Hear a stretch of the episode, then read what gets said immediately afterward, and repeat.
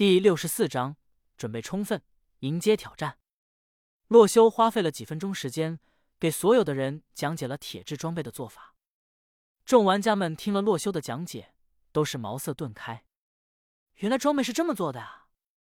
洛修大佬又教我们了个合成方法，完了，都不知道怎么报答他了。众人边讨论着，边自己做出来了一套铁质套装。顿时，所有人都迫不及待的穿上了这套铁甲。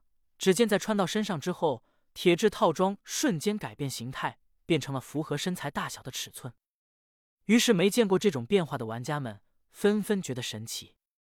见所有人都做好了装备和武器后，洛修开始下一步的计划。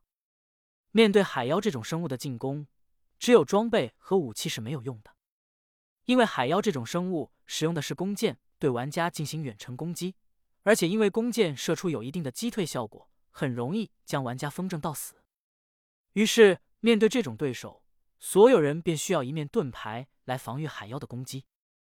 洛修开口道：“现在大家的装备已经穿戴整齐，铁剑也握在手上，有信心战胜这群柔弱的海妖了吗？”有，众人齐声道：“现在他们已经真正的把洛修当做了他们的领袖，无论是物质上还是精神之上。”很好。但是你们现在还少了一样东西，你们知道是什么吗？洛修提问道。顿时，人群中都开始纷纷讨论起来，但是都没有统一答案。难道是战斗的技巧？段北山疑问道。毕竟这里除了他一个人外，其他人都没多少战斗经验。错，难道是必胜的决心？一个少年问道。又错，我知道了，应该是缺少配合。更错！洛修连续否定了三个回答，众人此时都是摸不着头脑了。那么他们究竟差的是什么呢？洛修开口回答道：“你们现在差的是对敌人的认识。请问你们现在对海妖这种生物的印象，除了肤白貌美、大波浪、唱歌会把人魅惑之外，还有什么？”洛修这一灵魂的发问之后，众人瞬间默不作声。他们发现，的确是对这个生物。十分不了解，而此时段北山想了许久，发现自己比起洛修来，真是一个傻子，也是急了，连忙开口：“哎呀，洛修兄弟，你就别卖关子了，直接告诉我们不就行了吗？”洛修听他这老实人急了，直接耿直的发问，也是被逗笑了，便开口道：“我在海边的时候，观察到海妖的武器全都是一模一样的，是类似弓箭的武器。”也就是说，他们的攻击模式是远程攻击。原来如此，话说我也看到了。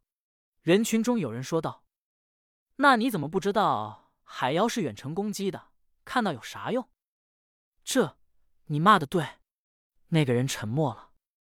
洛修虽然心里可乐，但是表面上还是无视了他们的闹剧，接着说道：“所以，现在每位玩家都制作一面盾牌，制作方法是。”周围七个木板，第一栏的中间放铁锭，下面两边的两个空着。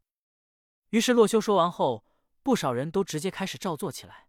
不过等他们将木板放入合成台后，却是发现了一个致命的问题，那就是他们没有铁锭了。